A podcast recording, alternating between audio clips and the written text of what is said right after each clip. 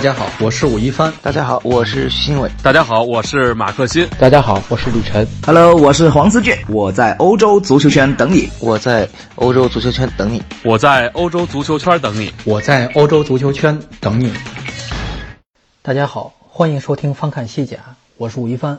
今天咱们进行听众答疑啊，主要是有一个听众啊在通过私信。留了一大堆的问题，我本来觉得这没法答复，因为他这个问题提提的不系统啊，都是单摆副歌的，呃，也不是在一个主题之下。但是我想想，既然提出来了，咱们就干脆，呃，就快问快答啊。另外就几个其他，呃，其他方面从其他这个渠道得到的提问，比如喜马拉雅呀，比如咱们群里的讨论啊，来简单说一说，也不叫答疑吧，就是说一说我的看法。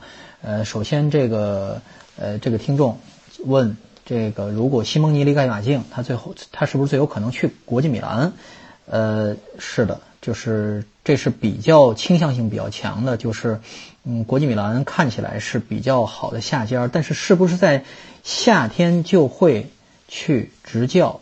不知道。就是西蒙尼，我记得刚刚续约，呃，去年续约了，所以说他不太可能是。解约，然后去休息一段时间。呃，对于西蒙尼而言，其实解约完了以后去休息一段时间，就像其他名帅，像齐达内啊，像这个穆里尼奥啊，呃，像温格呀，呃，其实都是需要一个调整时间。所以他如果离开马竞，呃，不能去休息的话啊，不能以这个合同到期为这个为一个节点来进行休息的话，那可能就是去一家比较稳妥的俱乐部。国际米兰呢是一个比较稳妥的下家，但是去国际米兰的这个压力也是蛮大的，因为呃这个赛季还暂暂时不知道国际米兰能够拿到什么样的一个成绩，比如是不是能够打上欧冠，呃这比较呃比较影响西蒙尼的选择，所以呃固然说起国际米兰作为西蒙尼第二个家，而且有比较好的这个投资和呃这个阵容的配备，呃但是。呃，但是也不敢保证是不是会去其他一些联赛。我举个例子啊，我随便举个例，比如巴黎呀，啊，或者说是一些呃带起来相对轻松一点的球队，而不是那种像英超这种特别特别紧张的球队。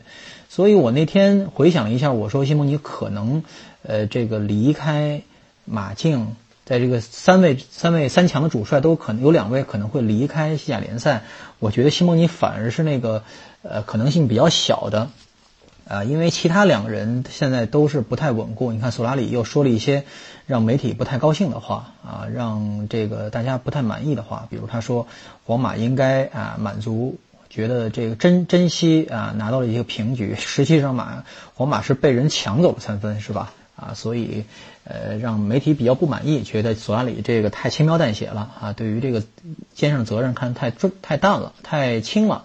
所以这个呃，西蒙尼现在的状况反而是最稳定的啊。当然，他有一定的可能性离开马竞，这还是我坚持之前自己的看法。但是相比其他两人来说，他的反而是最稳固的。所以现在探讨他的下家不是非常有实际意义啊。此外，第二个问题是，皇马频繁频繁换帅，不怕球队动荡吗？他当然怕呀。问题是，呃，那不放不换帅不行了啊，这个有点兜不住了。你让洛佩特吉继续带下去。很可能会出于更多的问题，因为洛佩特吉在本土球员当中，我们外界人来看啊，在本土球员当中还是有一定的呃有一定的影响力的，有一定的这个呃人气。但是对于皇马这样一支有很多呃各国精英球员组成这么一个团队，它其实嗯本土球员的影响力是非常有限的。大家看到了伊斯科是吧，也是。这是本土大拿，其实也不太受重用。而拉莫斯他的话语权其实是，他其实是你不能说他是墙头草啊，也不能说他是，他作为队长来说，只能是拥护呃现任主帅的这个权益。但是换帅以后，他就没办没有必要，也没也没权利再去追思之前的事情了。所以，呃，洛佩特吉这一这一个人选，既然是从头到尾就是错的。呃，那呃也也就没必要再探讨索拉里换他是不是合适了。既然没必要探讨这换帅的合理性，那他频繁换帅引起球队动荡的事情就没有特别，嗯，特别的探讨必要了。就是索拉里如果在夏末离队，再找一个合适的主帅呃入主的话，呃，那也不能说是频繁换帅，只能说是，呃，这是是这是比较啊，呃，合情合理的调整。就像贝尼特斯中途下下课，呃，找了齐达内来带队一样啊。这是关于皇马。呃，巴尔韦德不主动续约离开，是因为皇是不是因为豪门执教压力大啊，还是因为转会没有话语权？呃，我觉得后者的这个影响说法特别特别，呃，特别特别这个呃有点像我们坊间啊，有点像我们群里球迷群里探讨的这个角度。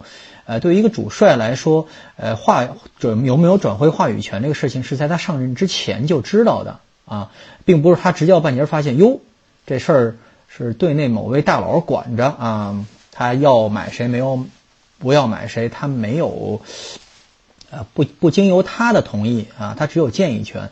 呃，这在西甲是非常，呃，这在西甲是非常普遍的一个事情。我原来跟大家介绍过，就是西西甲联赛。呃，它的经理和教练是共享转会权利的，跟英超是非常不一样的。所以好多呃，这个关注英超比较多的球迷，呃，对这个呃，皇马、巴萨所谓的转会话语权这个事情都看得非常重。实际上，教练在一上任就知道啊，自己没有拍板的权利，所以这个不会对他有没有兴趣继续执教这件事情产生直接的影响啊。至少我这么认为。呃，因为呃。你在有好多好多这个从西甲过去去英超这些教练，呃，带的非常如鱼得水，主要原因就是突然发现，哎，呃，我想买的人我自己能买，有权利找老板要了啊，只是看老板给老板给不给钱的事情啊，经理无权过问啊。当然也有一些特别情况，比如像曼城这种，就是属于一个多方合作。你看曼城是沿用了实际上是西甲的一些套路啊，贝西里斯坦啊，他在曼城呃管着这个。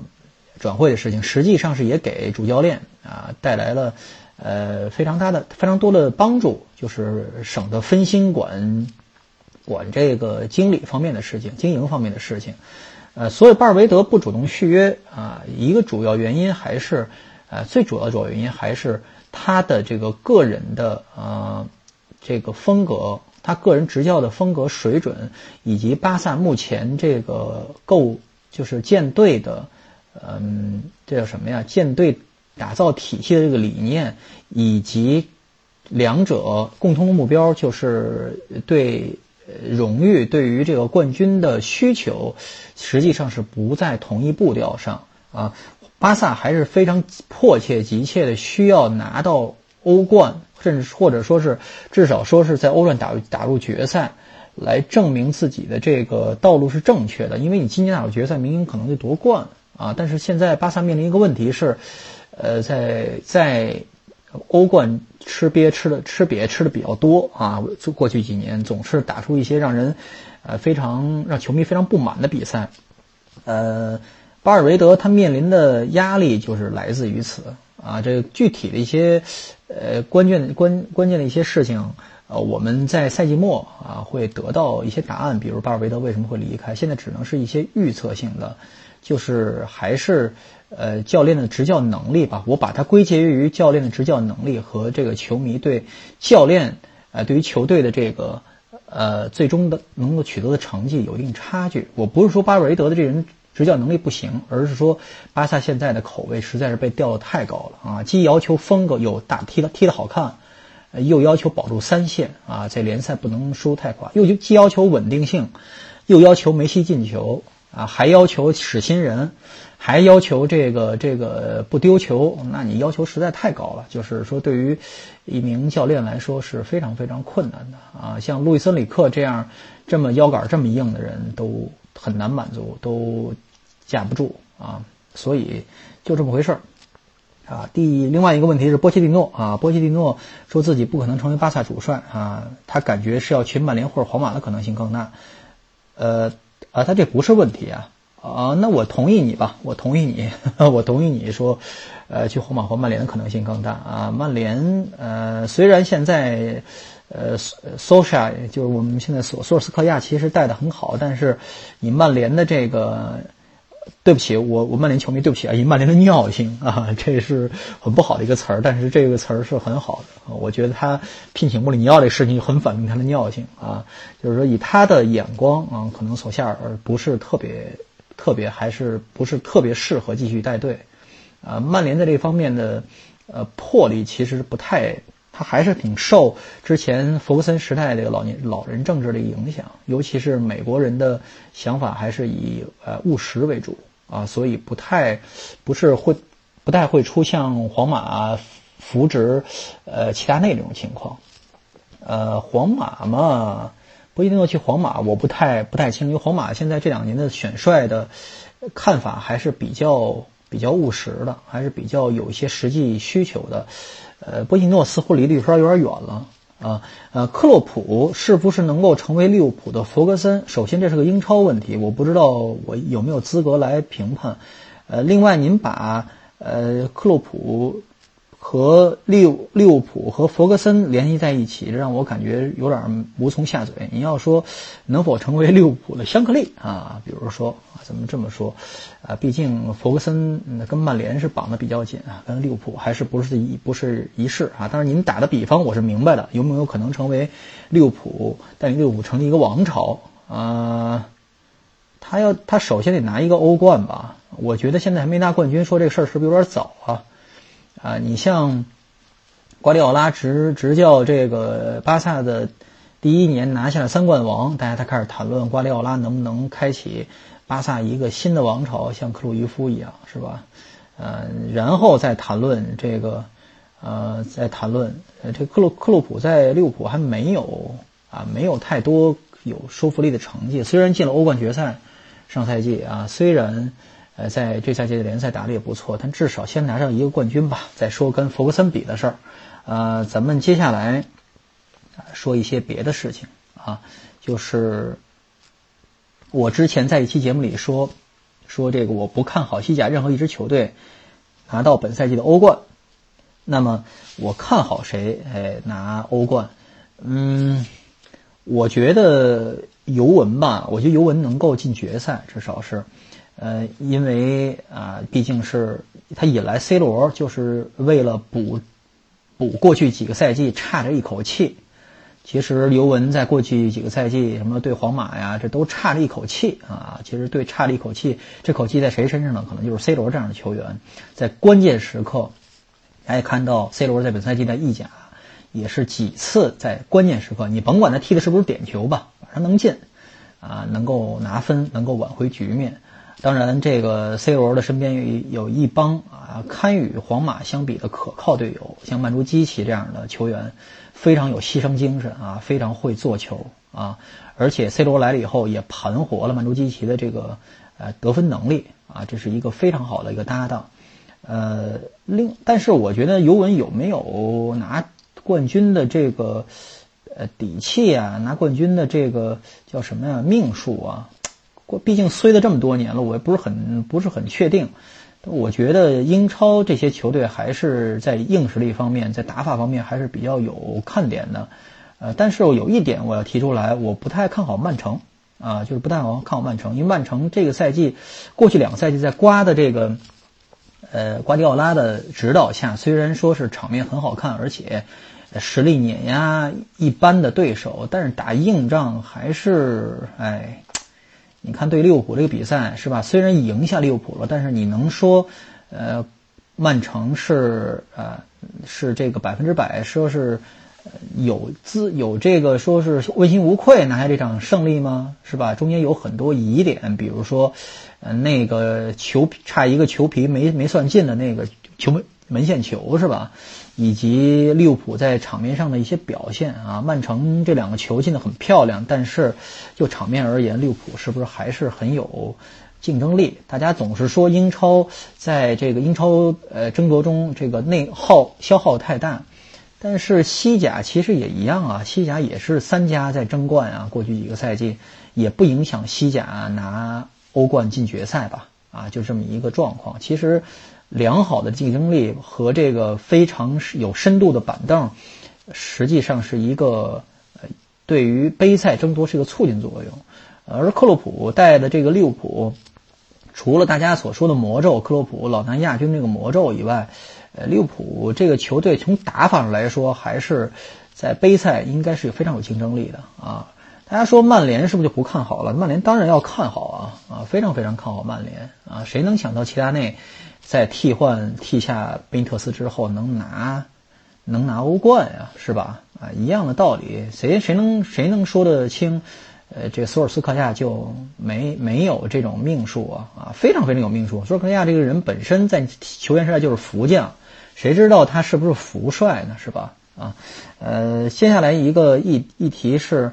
呃，关于贝利斯和塞蒂恩的定位，大家普遍反映对贝利斯本赛季的打法，呃，非常看好。有些人甚至已经成为塞蒂恩个人的这个球迷啊。从他，呃，从他带拉斯帕马斯，甚至带卢戈的最后一个赛季，我不知道这个从何看起，因为中中国和可能很难看到卢戈的这个西乙的比赛，呃，至少从拉斯帕马斯吧，呃，就看起就非常，呃，喜欢塞蒂恩的这个带队。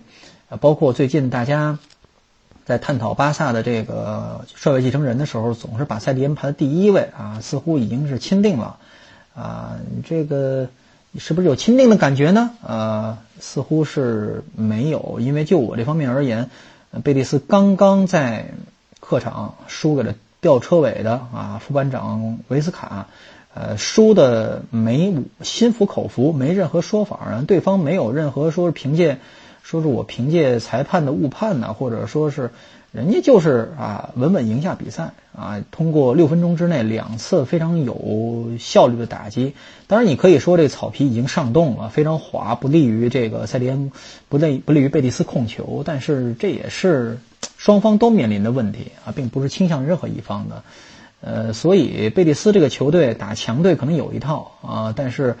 呃，稳定性还是非常欠缺，这个从一开始这个赛季一开始就显现出来了。所以对塞蒂恩的定位啊，就跟我开始说对，呃，克洛普的定位一样，就是说当然层次不一样。就塞蒂恩能不能成为跻身一流主一流主帅呢？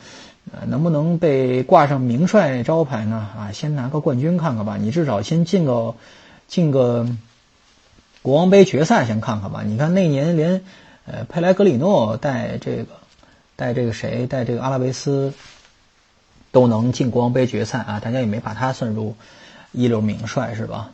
啊，另外下一个议题是关于呃比利亚雷尔这两个小黑啊，一个是舒克维泽啊，另外一个是埃坎比啊，这两个人在对皇马的比赛中表现非常好，非常抢眼。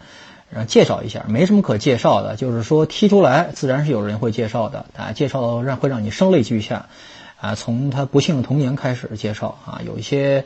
哎，就是这样。但是我这种科普不是从这个深度开始的，我只能说，哎，就两个要点。第一个是舒克维泽啊，他这个艺名比较奇怪，就是我刚才跟在群里跟马克辛马老师探讨了一下，他说应该正名正义应该是楚克乌泽吧？啊，这个非洲人的这个译名就是比较麻烦，因为你才能从人民大字典上找不出这个对应的译名。你要是一个一个翻这个，呃，这个。这这叫什么呀？译音对照对照表吧？你又不知道他该从从哪一个语种说起？你说他算斯瓦西里语、算林加拉语还是算法语啊？是吧？所以说，咱们所有的这个中文译名都是牵强附会啊，任何一种方式都是牵强附会啊，没有什么真正正确译名。所以说，呃，回头我再仔细研究一下，比如他，呃，大家主流媒体是怎么念的，那我就是啊照猫画虎了。啊，舒克维泽这个球员，呃，总体而言不太像是非洲球员，不太像是一个黑人球员啊，不是叫非洲球员，就是非洲裔球员。就是说他的整体的呃踢法很像，就是伊比利亚啊球员，很拉丁球，很拉丁。他踢法就是呃小的这个细腻的动作非常非常多啊，他这个细腻处理处理非常细腻。呃，咱们不能说处理细腻就是技术好。啊，但是确实是小技术非常出色，而且身体呃素质也确实还挺好的，尤其是速度很快啊。但是他呃在速度与这个技术相结合的这一个这个领域还有待提高。就是说，你你像大罗啊，怎么就大罗就罗纳尔多，他的这个速度和技术结合已经是啊已经是呃几乎完美的啊，在这个足球史上都是非常少见的。啊，像舒格维茨，我不能把它提到像那个高度，但是至少是还有呃提高的。他是在呃原地，比如说啊转转腾挪的这个呃表现上啊非常拉丁啊，不太像很多非洲球员就在这方面是弱项。而安开埃坎比这个球员就还看起来就比较像呃普遍意义上的这个呃这个非洲球员了，就是他。呃，他的冲击力比较强啊，比较能扛人，而且临门一脚不太，呃，比较果断，不太犹豫啊。这是很多欧洲球员，尤其是呃南欧球员特别欠缺的，就是临门一脚啊，总是想太多啊，总想太多，动作偏偏慢啊。他是一个。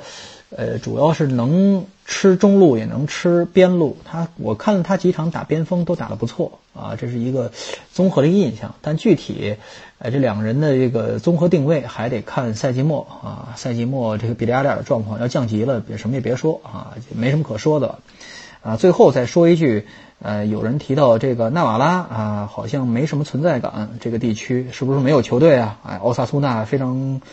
非常悲切的求求关注，奥萨苏纳就是，呃，来自纳瓦拉首府潘普洛纳的球队啊，也曾经是西甲的这个元老之一，而且也是传统强队啊，青训非常优秀。